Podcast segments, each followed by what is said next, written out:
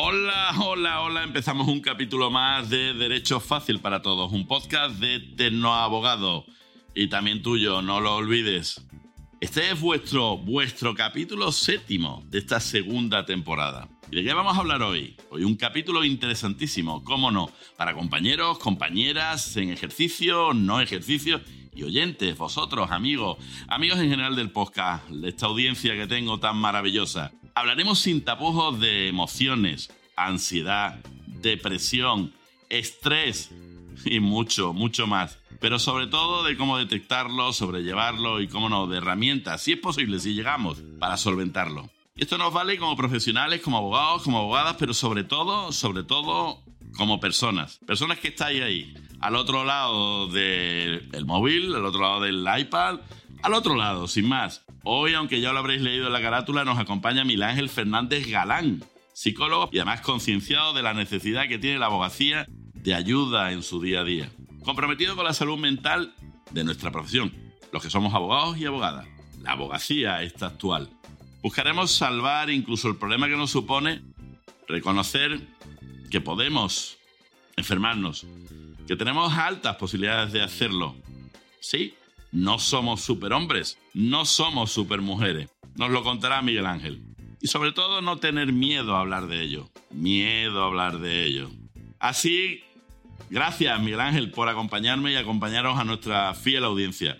Espero estés a gusto y disfrutes del ratito que vamos a echar, hablando de temas que a mí como abogado me resultan interesantes, como persona casi más. Y sé que nos vas a ilustrar con tus conocimientos y experiencias. Miguel Ángel, aun siendo insultantemente joven, ya va atesorando una experiencia en distintos foros. Colegios de abogados, es habitual ponente y escritor en distintos blogs especializados, entre ellos tiene blog propio, en la página de Legal Today, donde ofrece información veraz, científica y relevante a nosotros, a la abogacía del siglo XXI. Detectar el problema, prevenirlo y en su caso ayudarnos a resolverlo. Os animo a que entréis y disfrutéis leyendo sus artículos. Pondré el enlace en las notas del programa.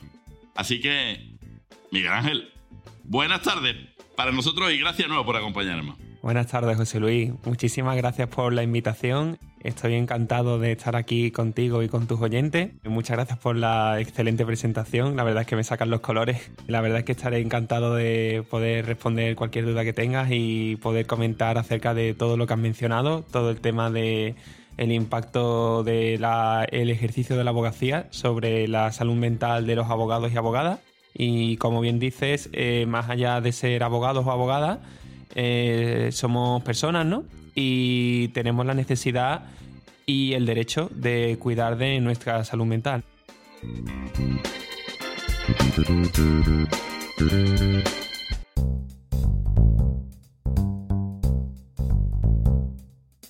Miguel, cuéntame algo de ti. Dime por qué te dio por enfocarte en esta materia tan necesaria, pero a veces tan olvidada por distintos sectores, ya que como veremos, ya lo hemos dicho antes, no somos superhombres y no somos supermujeres. ¿Cómo detectaste que en realidad no lo somos y que necesitamos darnos cuenta y a veces pedir ayuda?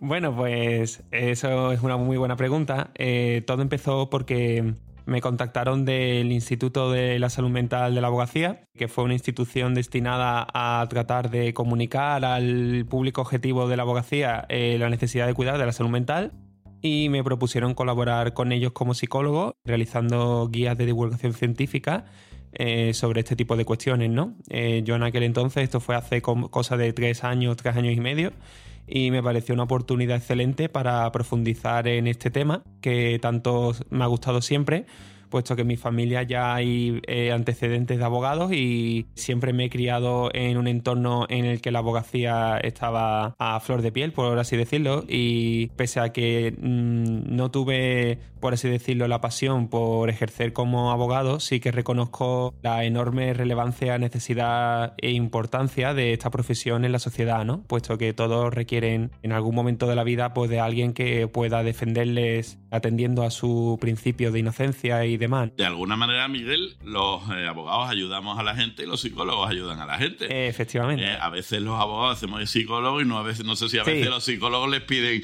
eh, que hagan de abogados. Yo creo que pues, somos una profesión que está permanentemente ayudándonos. Sí, de hecho, las dos profesiones están en permanente interrelación, puesto que pese a que cuando uno estudia derecho no le forman demasiado en lo relativo a las habilidades como de inteligencia emocional o de comunicación o de empatía, no hay duda de que cuando uno sale al ruedo como abogado o abogada se enfrenta a una realidad muy dura, a veces muy frustrante, trágica e incluso me atrevería a decir que dramática, que se experimenta a través de las vivencias de los clientes. Y por desgracia pienso que mm, no se redunda lo suficiente en la formación en lo relativo a cómo gestionar con eficacia el impacto que puede tener en nuestro bienestar, poder vivir más frecuentemente de lo que deseáramos las dificultades vitales de nuestros clientes. Ahora hablaremos de eso, Miguel. Por cierto, en mi presentación es verdad que se me ha pasado además algo em, que, creo que además es fundamental en tu evolución, el Instituto de Salud Mental. Sí. Eh, eh, es verdad, además leí alguna, alguna mm. cosa que habías hecho, me parece importantísimo. No sé en qué punto está ese Instituto de Salud Mental, pero también eh, veremos que ya distintos colegios y distintas instituciones están apostando fuertemente por eh, incorporar dentro de su formación y dentro de su ayuda a los colegiados esta parte. Ya lo, ya lo veremos. Y pero vamos a empezar por algo muy, muy, muy fácil. Muy, muy fácil. ¿Qué es la salud mental? Bueno, esa es una pregunta. No, no, no, no, no, no, no. Dime. Porque le vamos a preguntar, no te lo vamos a preguntar a ti, no se lo vamos a preguntar a nuestro invitado, ni a Google, ni a la Wikipedia, sino a nuestra inteligencia artificial hoy de moda. Yo no sé si sabes que hay una inteligencia artificial, eh, lo que se llama el Open Chat GPT, que está absolutamente eh, en, boga. Y si no lo saben nuestros oyentes, vamos a dedicar un capítulo entero, eh, uno, uno o varios, a esta inteligencia artificial. Y le he preguntado, le he preguntado esta mañana qué es la salud mental. La salud mental se refiere a cómo una persona se siente emocional y psicológicamente, y cómo maneja el estrés y las emociones. La salud mental también se refiere a cómo una persona se relaciona con los demás y cómo funciona en su vida diaria. Una buena salud mental es esencial para una vida plena y saludable. La enfermedad mental, por otro lado, se refiere a trastornos mentales o emocionales que afectan la forma en que una persona se siente, piensa y se comporta. ¿Qué te parece? ¿Acierta la inteligencia artificial? Bueno, eh, vaya, no me esperaba nada este tema de la inteligencia artificial. Eh, parece ser que la inteligencia artificial y yo tenemos algunos puntos en común, puesto que eh, la definición que ha dado está muy en línea con la definición propuesta por la Organización Mundial de la Salud. O sea, ¿no se equivoca la inteligencia artificial? No, parece que ha consultado fuentes fidedignas.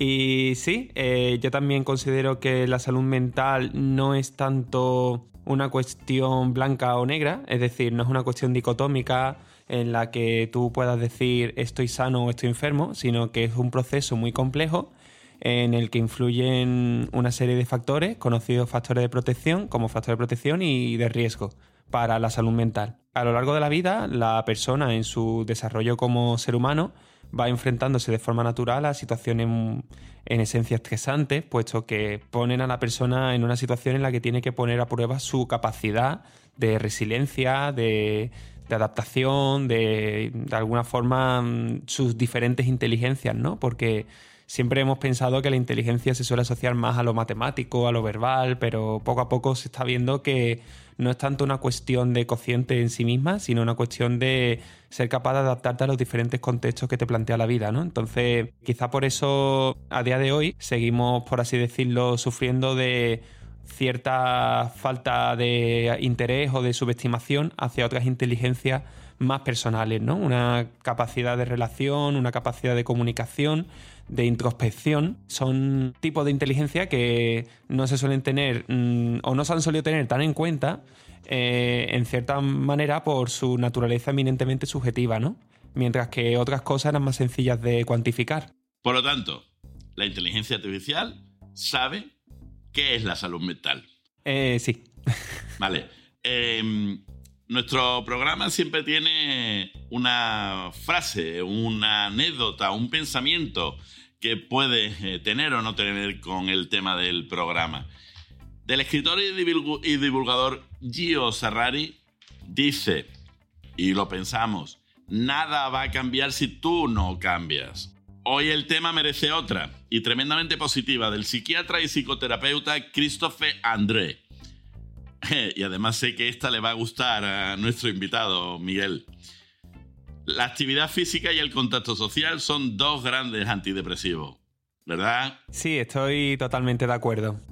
La interacción social con nuestros iguales y amigos, familiares, pareja, en caso de que tengamos una, la armonización entre la vida laboral, la familiar y la personal, el poder realizar deporte de manera regular, son ingredientes indispensables para una vida más equilibrada.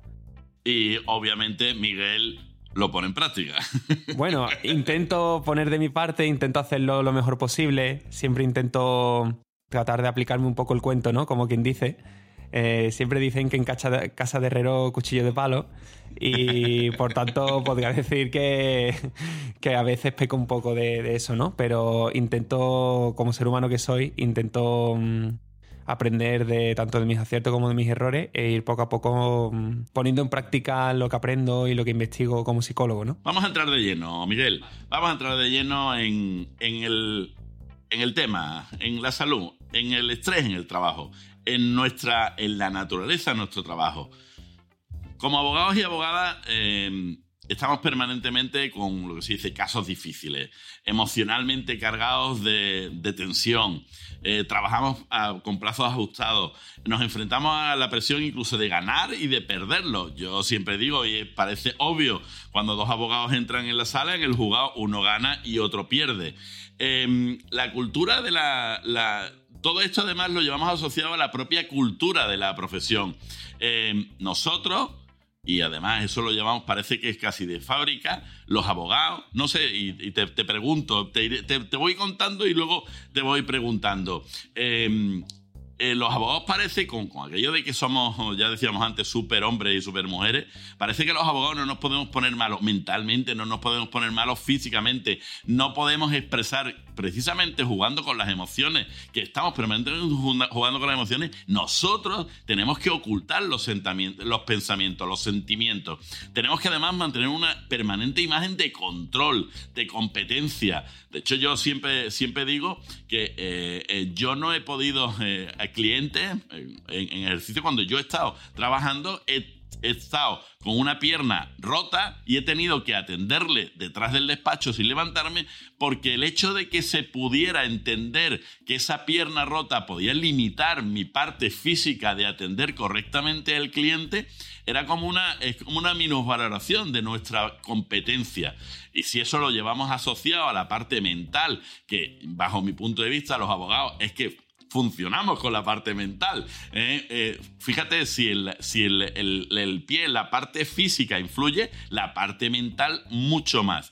¿Por qué tenemos que llegar a este nivel de ocultar qué nos pasa? ¿Por qué, Miguel? Eh, José Luis, me parece muy interesante esta cuestión. De hecho, lo has reflejado con una metáfora basada en tu propia experiencia más que plausible y adecuada. Yo diría que esta necesidad de mantener una imagen de fortaleza, de determinación y de contundencia no deja de ser más que una especie de requisito orientado a facilitar el éxito del caso que estamos defendiendo, ¿no? Es decir, cuando un abogado entra en sala de juicio, es una situación tensa, una situación estresante, porque como bien has indicado, es una dinámica victoria-derrota, ¿no? Eh, entran dos abogados y uno gana, y el otro pierde, ¿no? Eh, básicamente. Entonces, pese a que no deja de ser una profesión de caballeros y que los clientes van y vienen, pero los compañeros se quedan, ¿no? Y hay que mantener... Y Miguel, los dos tenían razón, los dos clientes tenían razón cuando llegaron al despacho de ese abogado. Los dos le trasladaron al abogado o a la abogada, tengo razón. Por lo tanto, el abogado defendía su razón. Evidentemente, el abogado eh, ejerciendo su trabajo trata de defender a su cliente eh, dentro de sus posibilidades lo mejor que puede, ¿no? Para eso está. Eh, no tanto para juzgar al cliente, sino para defenderle, ¿no? Como una herramienta más del Estado de Derecho. Es una cuestión bastante compleja, pero yo en esencia mm, pienso que el abogado está para abogar eh, por la causa de su cliente, no tanto por juzgarle o por incluso sabotearle, ¿no? Entonces yo diría que sí, que ambos tienen sus razones y por eso están en un juicio y... Pero ¿y cómo podemos sobrellevar el, hecho de que tengamos que estar siempre al, pie del cañón, tanto física como mentalmente? Eh, ¿Cómo? O sea, eso no nos está cada día eh, haciendo perder un poquito de nuestra capacidad. De hecho, tener que estar tan, al, tan a, tope, siempre, full, eh, ¿cómo esto es lo que luego pasa, ¿no? Claro. luego llegamos al límite, ¿no? Afortunadamente, esto está cambiando con el tiempo. Eh, yo tengo ya una edad, mis oyentes me saben, bueno, una edad fantástica, justito, justito en los 50, eh, ni chicha ni limona, como decía el de, como decía el de chiste, eh, cero grados, ni frío ni calor. estoy en 50, estoy en la mitad, ni chicha ni limona. Pero es verdad, pero es verdad que afortunadamente veo que instituciones como el Instituto de Salud Mental, que de hecho tampoco tiene tanto tiempo, 10 años puede tener. El caso del Instituto de Salud Mental es, bastante diferente a lo habitual, puesto que este instituto duró durante un par de años, ¿vale? Eh, estuvo funcionando durante un par de años hasta que cerró. Y entonces, pues al poco de cerrar, em, me contactaron desde la revista jurídica Legal Today y como yo había probado, había empezado a publicar material relativo a la salud mental de la abogacía y me gustó tanto y lo disfruté tanto investigando y haciéndolo, yo quería continuar en esa línea. Pero me dices que, eh, o sea, con la necesidad que hay de esta implementación de controlar la salud mental, ¿cerró el Instituto de Salud Mental? Eh, sí, bueno, afortunadamente, colegios de abogados se han dado cuenta de que esto tiene que resurgir. Y, por ejemplo, en el Colegio de Abogados de Sevilla, eh, creo que incluso van a implementar una sección específica de salud mental. Efectivamente. En la que tú vas a intervenir, ¿no? En principio sí. De momento estamos hablando y estamos viendo de qué manera podríamos coordinarnos para poder facilitar ese servicio. Y es posible, es posible no solo detectar eh, el que el, abogado y la abogada está teniendo un problema, ¿Es posible darle herramientas para solucionarlo? Por supuesto que sí. Y, el que se sea abogado o abogada es distinto. O sea, nosotros como abogados o abogadas tenemos una especial.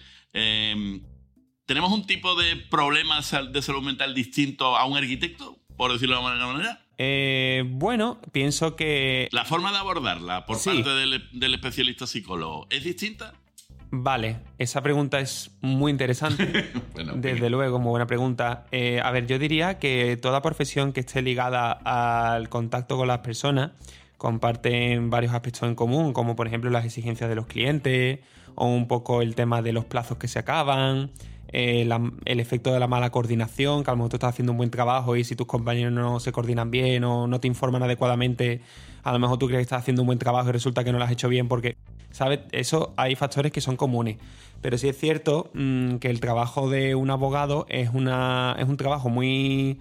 un caso muy específico en el que mm, el profesional está expuesto de manera constante y a gran escala a las situaciones dramáticas de ciertos clientes, ¿no? De varios tipos. Y eso no lo tienen otras profesiones. Evidentemente no. Digamos que es un plus de estrés, es un plus de compromiso, un plus de responsabilidad. es un plus de dificultad que hay que aprender a abordar adecuadamente. Y eso va con la abogacía. Eh, sí, entre otras profesiones que son eminentemente humanistas, en el sentido de que están en contacto directo con el sufrimiento de las personas requiere un tipo especial de abordaje. Esto se me ocurre sobre la marcha. Eh, ¿Un psicólogo tiene también una manera de afrontar el estrés o le porque eh, los psicólogos, igual que los abogados, de alguna manera, eh, vivimos, vivimos, convivimos con el problema, con la dificultad, con unas situaciones límite de quien nos viene a ver. Sí. Eso, la manera de afrontarlo,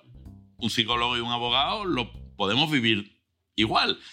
Y nos afecta. O sea, el estrés de un psicólogo podría ser un poco como el de un abogado. En varios. Emocionalmente hablando. En varios puntos sí. En varios puntos sí, en el sentido de que cuando tú estás, como digo, en contacto con el malestar de los clientes, eh, tanto el psicólogo como abogado mm, tienen una responsabilidad respecto a ese sufrimiento. Una responsabilidad que no es omnipotente, es limitada, pero no deja de ser de relevancia.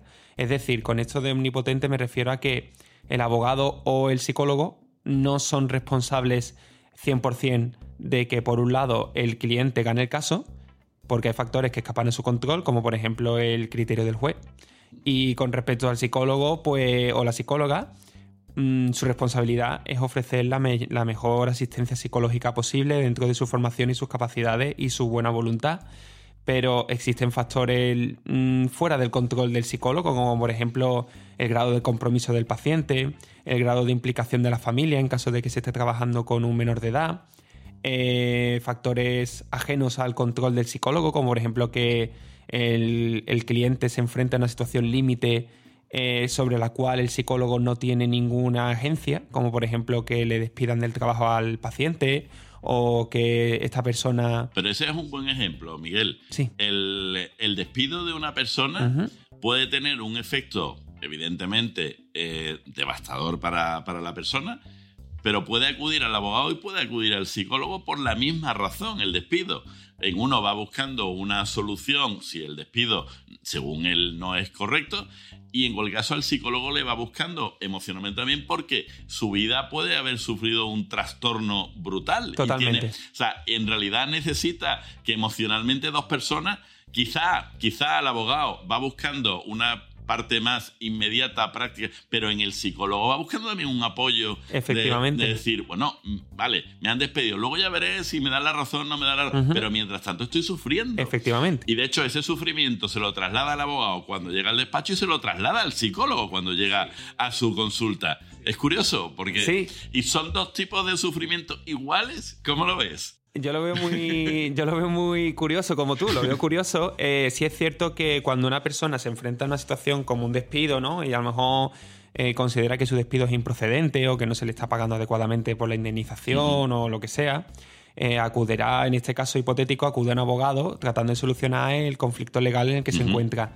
Es cierto que probablemente si esta persona carece de asistencia psicológica en ese instante, eh, bien porque no puede acceder a ella o porque no se ha decidido todavía por cuestión de dificultades económicas, prejuicio o lo que sea, eh, puede que trate de depositar en el abogado que le lleve ese asunto legal. La, parte emocional. La parte emocional. la parte emocional. Por varios motivos, varios posibles motivos. Un posible motivo es eh, si yo le transmito mi desesperación o mi angustia a este abogado, se va a implicar más con mi caso y se lo va a tomar más en serio, se lo va a tomar como más personal. Y si se lo toma como más personal, se va a comprometer más. Esto es una percepción que yo creo errónea de algunos clientes respecto a los profesionales, porque los profesionales a veces mm, van a ofrecerte un servicio, te van a atender, te van a ayudar, pero mm, no por mm, no por llorar con él va a trabajar mejor, ¿entiendes? Sin duda, sin duda. Entonces, además entiendes perfectamente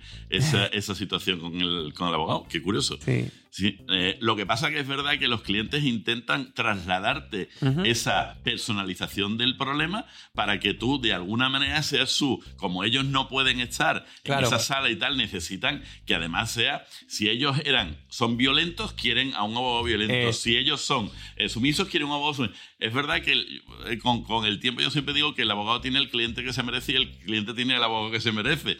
de, de, hecho me viene a la memoria un artículo fantástico de bueno, de mi actual decano Óscar Fernández León, al cual le doy un saludo desde, desde, eh, desde mi pequeño podcast, que tiene un artículo precisamente que habla del el bulldog, no sé si me acuerdo que es el bulldog, el cliente que busca al abogado bulldog o al abogado eh, Rottweiler, ¿no? Y entonces lo que está buscando muchas veces incluso más que el propio, el propio solución es que el abogado sea el, que transmite, eh, el que transmite toda la ansiedad y todo lo que el cliente no puede expresar de otra manera y se busca a alguien que sea el que le sustituya. Si no, eh, igual que os he recomendado antes, igual que os he recomendado antes Legal Today, eh, Alejandro Fernández Galán, mm, por favor no os podéis perder, eh, no podéis perder el blog de Oscar León, oscarleón.com, creo recordar, eh, tiene una serie de artículos dedicados a la parte legal, a la parte jurídica, a la parte de desarrollo profesional, personal, no os lo podéis perder, lo dejaré también en las notas del, programa. Volviendo a lo nuestro, Miguel, eh, qué bonito eh, la, necesidad del psicólogo y el abogado, el abogado y el psicólogo. Ya vamos hablando un rato y, ya casi no hace falta que un poco esquematice el, programa, pero eh, querríamos hablar de la importancia de abordar la salud mental y el estrés del abogado. Querríamos hablar de los desafíos específicos que se enfrentan al abogado en cuanto a la salud mental. Esto que hemos dicho que el abogado no quiere, que parece que, le cuesta, eh, le cuesta alcanzar eso, darse cuenta de que puede enfermar, no pasa nada, que no es malo hablamos también de esto, cómo puede ser esa cultura de la profesión legal, en que el, propio ser tan fuerte nos impide eh, curarnos y salir, del, y salir del hoyo. Afortunadamente también estamos hablando de que ya determinados colegios y tal están encontrando programas de apoyo, recursos y tal, para que el abogado se dé cuenta que puede llamar perfectamente a la puerta de ellos y decirle, oye, no pasa nada, aquí estoy, me encuentro mal, no sé qué, eh, estoy sobrepasado, me podéis echar una mano sin que eso suponga una, un menor valor de, de su capacidad profesional que está por encima de todo eso. Pero tenemos que darnos cuenta que eso es así. Además, precisamente con, con, Miguel, nos encontramos que hay profesionales de la salud que cada vez más se están dando cuenta de que, iba a decir, ahí hay una necesidad para cubrir, pero efectivamente el, Miguel se ha dado cuenta de que somos unos profesionales necesitados de ayuda y hay que decirlo, necesitados de ayuda. Y afortunadamente hay profesionales como él. Me, acuerdo de que tendremos que traer ahí compañeros, eh, y en este caso un compañero que precisamente ha escrito un libro que se llama... Eh, el, abogado adicto, que os lo recomiendo, si no lo, si, no lo, si no lo habéis leído, porque es llevarlo al extremo precisamente, darse cuenta, contarlo y demostrar que precisamente de todo eso se puede salir. ¿eh? Eh, yo creo que, que, si no lo habéis leído, leerlo porque me parece, me parece muy, muy interesante.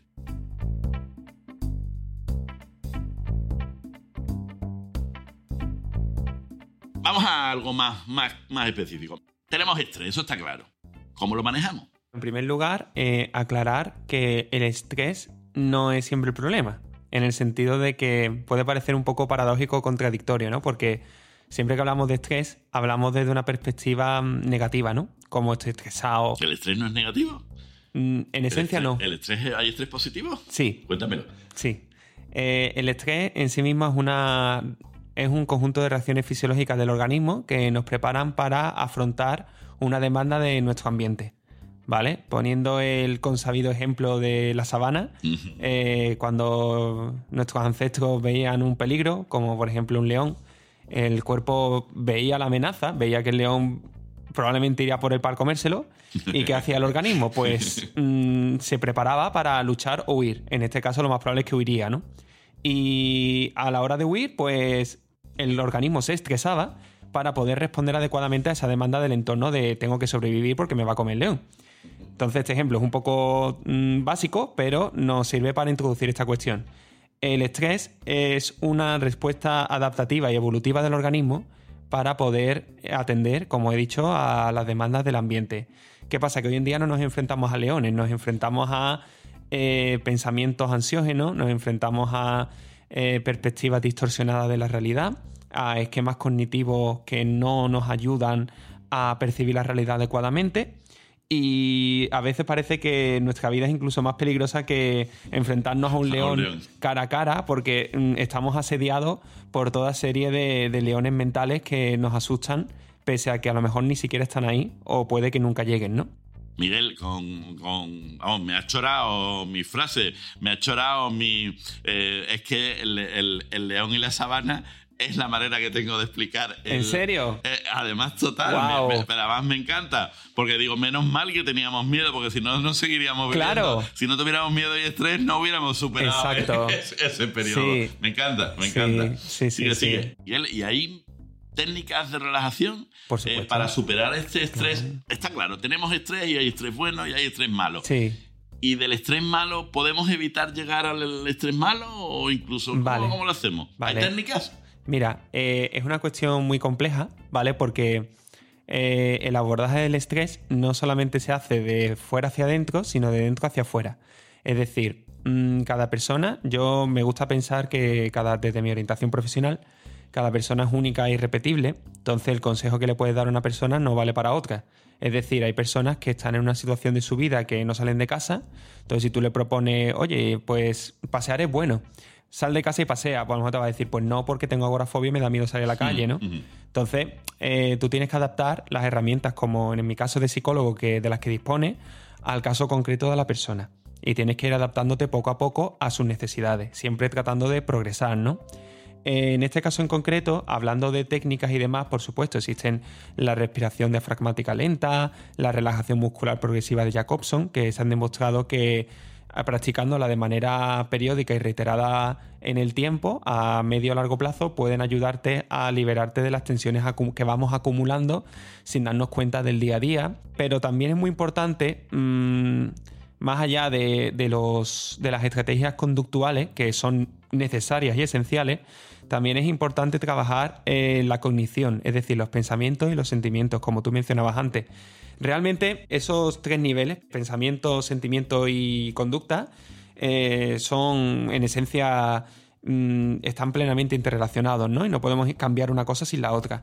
Sin embargo, eh, creo que la salud mental mm, mejora muchísimo cuando somos capaces de realizar introspección, en ocasiones ayudado de un profesional de la salud mental, para poder detectar aquellas creencias, pensamientos o visiones de nuestra vida basadas en nuestra experiencia de aprendizaje previa que realmente no nos están ayudando. Es decir, que están ahí porque cumplen una función adaptativa basada en nuestras experiencias de vida, pero que nos están haciendo sufrir, puesto que no son las estrategias más eficaces o pragmáticas o adecuadas en este contexto de la vida.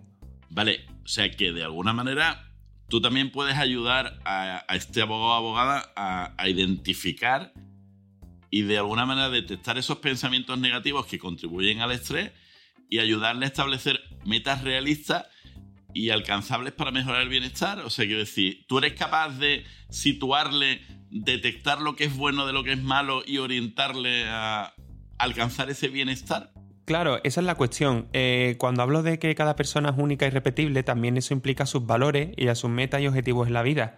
Eh, a lo mejor una persona tiende de forma natural hacia el, atletismo y el deporte, entonces es una persona que encuentra un asidero importante para gestionar su estrés, ¿no? A lo mejor otra persona, más que el deporte en sí, eh, no necesita hacer deporte con esa regularidad o intensidad, pero a lo mejor sí necesita realizar actividades creativas como en la lectura, la escritura, escuchar música, eh, poder, bueno, eh, hacer aquella cosa que esa persona le llene, ¿no? Esto se relaciona mucho con el tiempo libre, eh, la vida personal, el ocio, la vida de pareja, todas esas cuestiones que son ajenas al trabajo, y pero que pese a que aparentemente exista una verdadera diferencia entre la vida laboral y la vida personal, si cuidamos la vida personal, y le damos su espacio adecuado, esto va a redundar significativamente en el bienestar laboral. O sea, me viene el pelo de, lo siguiente, el autocuidado. Tenemos que ser capaces de darnos cuenta que nos tenemos que aprender a cuidar. Que los primeros que no nos cuidamos somos nosotros, ya no solo porque no hagamos deporte, sino porque no seamos capaces de gestionar todo esto que nos rodea para de alguna manera, incluso detectar más fácil el estrés y combatir más fácil el estrés. Eh, darnos cuenta del bueno, eliminar el malo y a veces simplemente cuidarnos, que no nos cuidamos nada. Es verdad que no nos cuidamos nada, ¿no? Eh, y el psicólogo, eh, vosotros podéis ayudar a desarrollar incluso lo que podríamos hablar, un plan de autocuidado que incluya actividades relajantes, el ejercicio, la lectura, pasar... ¿Dónde ¿Planificáis eh, ese plan de autocuidado? ¿Se puede llegar a planificar dentro de que cada persona requiere su específico eh, plan de acción, por decirlo de alguna manera? Eh, todo lo que me plantea es súper interesante y se me ocurren un montón de ideas ahora mismo, ¿vale? Entonces voy a intentar y, y, lígala con una cosa que además hablamos en la, en la, en la última ponencia, ¿no? En la última ponencia, que, le presenté en el colegio de abogados porque me parece, Miguel me parece un tipo fenomenal. Muchas gracias. Eh, y todos los que le escucháis vais a, vais a, aprender un montón. El hecho de que los abogados no aprendemos a decir que no. Lígalo a todo eso. Eh, porque me parece un, hecho el que no sepamos decir que no a nada, ya mm. no solo en la profesión, sino en la vida personal que también nos afecta en la profesión. ¿Cómo nos autocuidamos y somos capaces de decir, no sé si hay otra profesión que sea tan dura en este sentido como para no saber decir que no? Porque es que, de verdad, yo creo que eso es lo más autolimitante que tenemos. Cuéntame. Vale. y, todo lo que se te ha venido a la cabeza, suéltalo. Vale. Hay que partir de un punto esencial y es el hecho de que nadie puede dar consejos infalibles o, por así decirlo, píldoras mágicas psicológicas, Paulo Coelianas, me atrevería a decir. Eh, para vivir feliz, ¿no? Porque al final, mm, si eso fuera así, sería tan fácil como leer tu libro de autoayuda y se acabó, ¿no? En el sentido de que aquí tiene usted su plan de vida, eh, adáptelo a sus necesidades y para adelante, ¿no? Un guion a seguir, claro, es fácil. En plan robotito, ¿no? o, que nos sustituya en 20 años, nos sustituya una inteligencia artificial, tú le metes inputs, ¿no? En plan, mira, estoy estresado con el trabajo, eh, aquí tiene diversas opciones, ve, ¿no? Entonces, básicamente, a mí lo que me encanta de la psicología es que pese a que es una ciencia y que trata de eh, establecer su abordaje terapéutico en, estrategias basadas en la evidencia, es decir, que se han probado científicamente con personas reales y que se ha comprobado que funciona, me gusta porque tiene un cierto toque de creatividad basado en la adaptación a la persona. Es decir, gran parte del apoyo de un psicólogo no está solo en eh, hace esto y te sentirás mejor, sino en el poder acompañar a un nivel humano con esa persona que está sufriendo. Es decir, esa necesidad humana de comunicar el sufrimiento y apoyarse es tan grande que incluso se transmite a un abogado cuya finalidad de su labor es eh, llevar a buen puerto el conflicto legal en el que se encuentra la persona. Pero la necesidad del cliente de buscar alivio a su malestar y su sufrimiento es tan grande que incluso puede llegar a comunicar ese malestar a profesionales o a personas que no necesariamente mm, dediquen su labor a esa atención psicológica.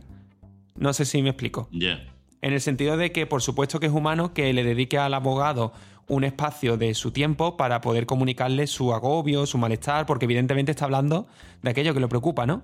Eh, pero con esto lo que quiero decir es que cuando una persona va al psicólogo, gran parte de la ayuda que le proporciona no es solamente eh, los consejos o las perspectivas que le pueda dar, porque realmente el psicólogo no está ahí para decirte qué tienes que hacer con tu vida, el psicólogo está ahí para ayudarte a entender mejor el momento por el que estás pasando, tus motivaciones, tus emociones, que a menudo se nos pasa por alto, porque la persona cuando vive toda su vida ¿no?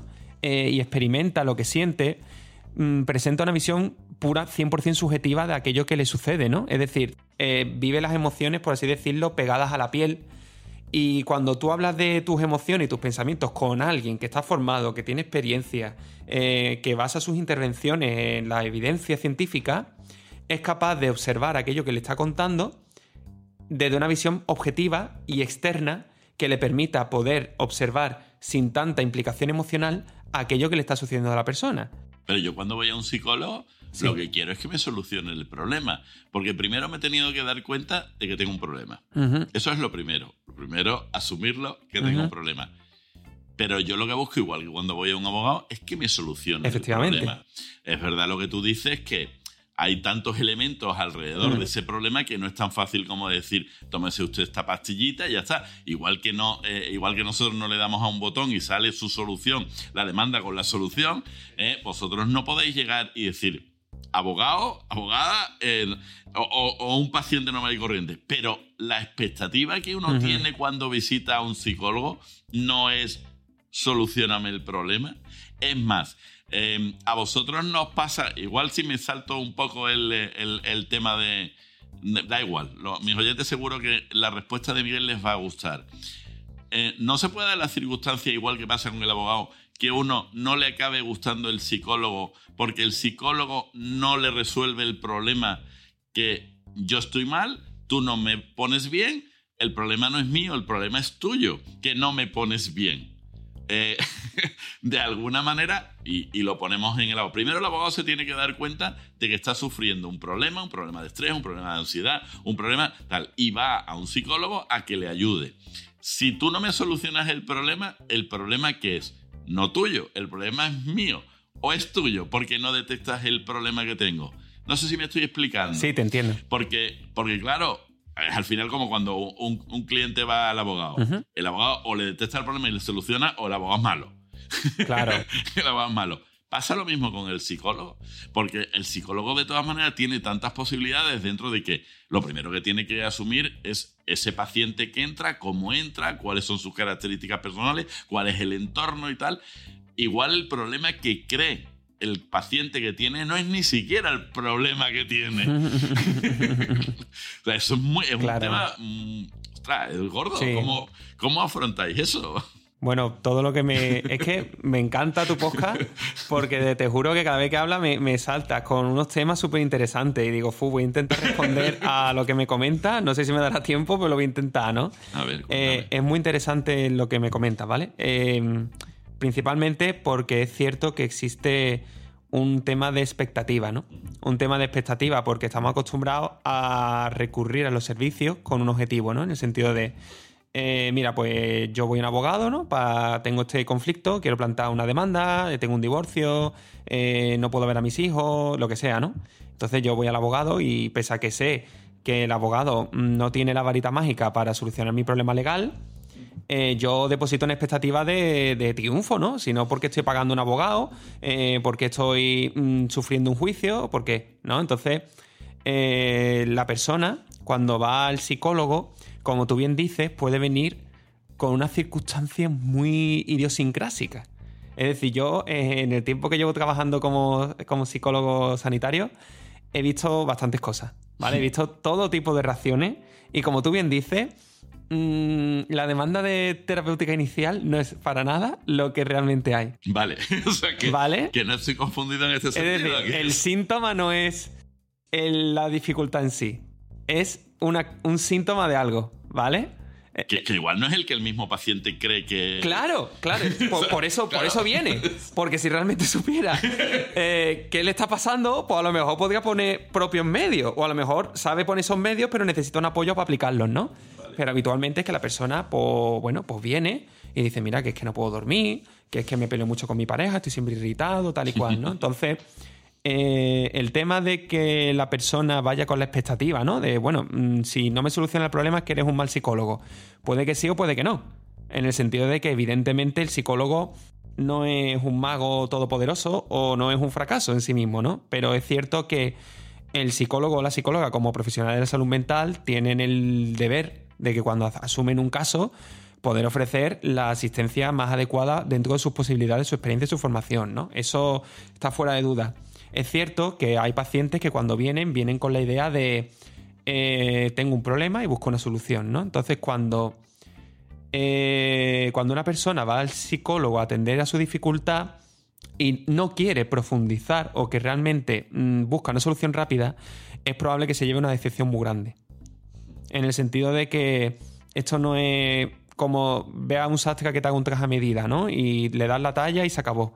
El psicólogo necesita hablar contigo, evaluar qué te pasa, pasarte cuestionarios si es necesario, pruebas, eh, conocerte, charlar contigo. Si es un problema de pareja, conocer a tu pareja. Si es un problema familiar, pues a lo mejor eh, si es conveniente u oportuno hablar con poder mm, comunicarte con esa persona de la familia con la que tienes un conflicto.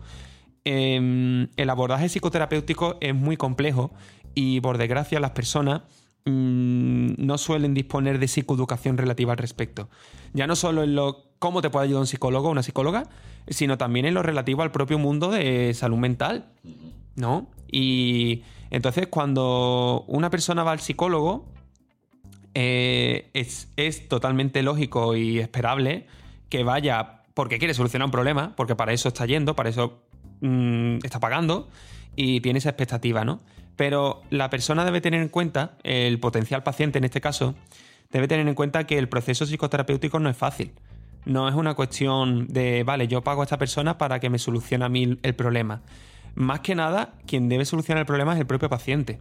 El psicólogo o la psicóloga en todo caso le está ofreciendo un apoyo y unas herramientas para que esa propia persona pueda identificar y detectar aquellas áreas de su vida que requieren de atención. ¿Y se nota, Miguel, si el paciente va al psicólogo eh, orientado por otra persona para que vaya, pero él no quiere ir al que quiere ir de verdad porque ha detectado que tiene un problema?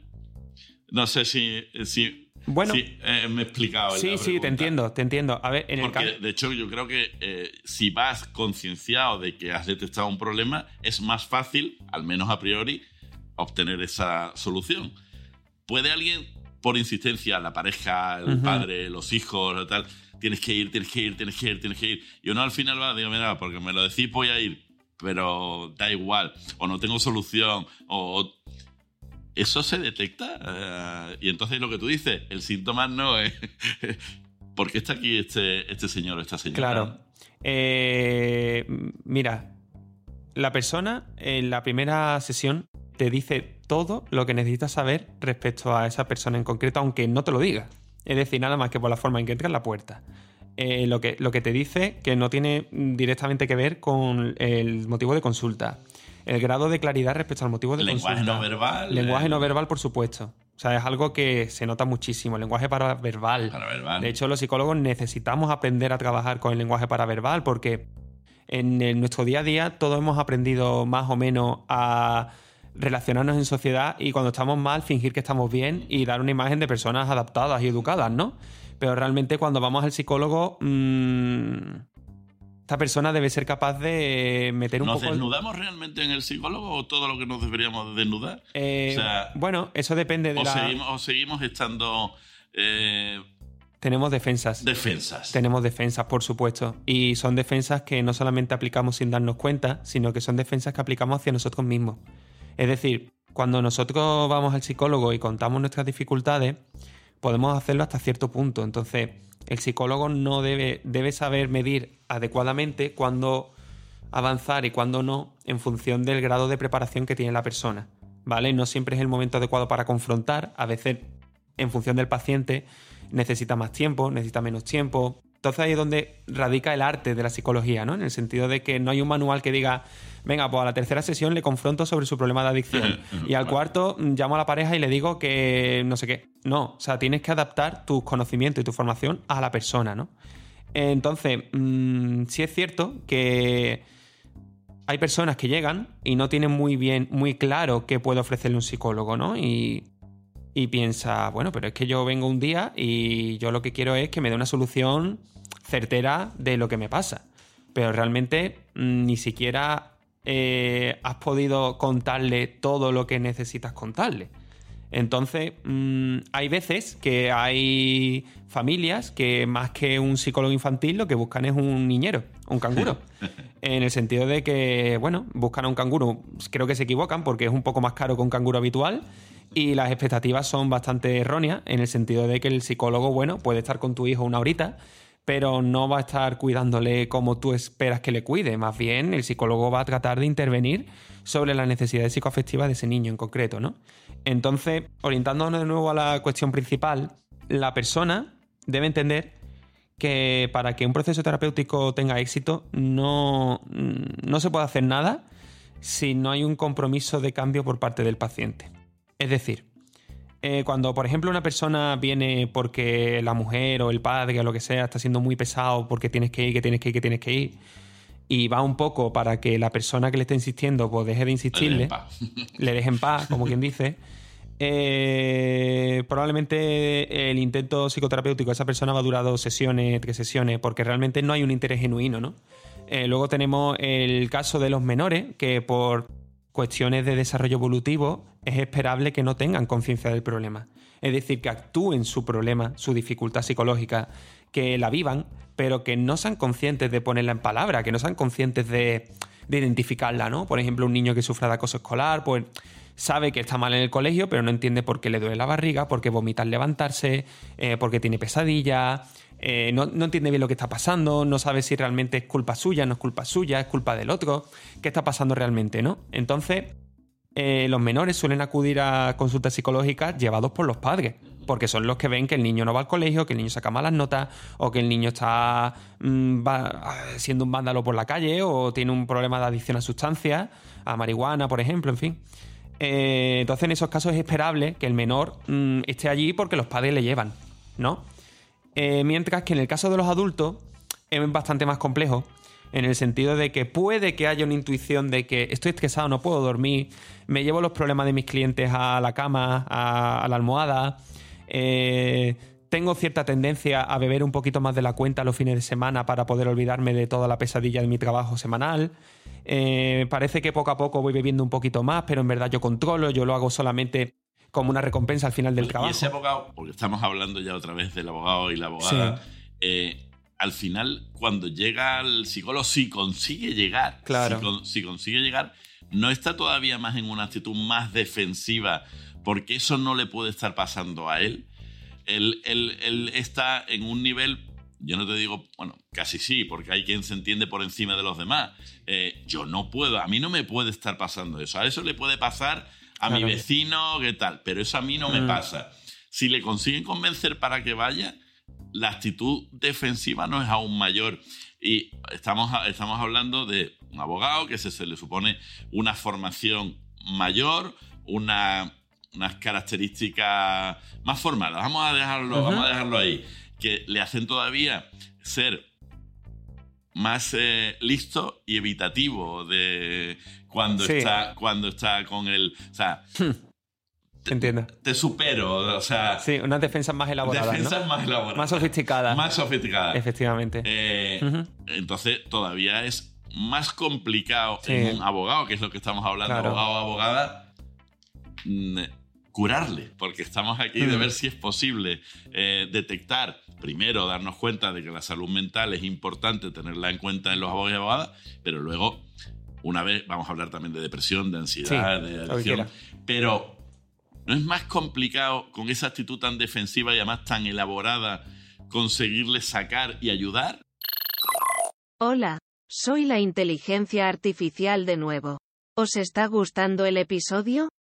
Vamos a dejar la respuesta a la pregunta de José Luis para resolverla en el siguiente episodio. Muchas gracias por escuchar Tecnoabogado. Os esperamos. Comparte el episodio entre tus redes y conocidos. Gracias.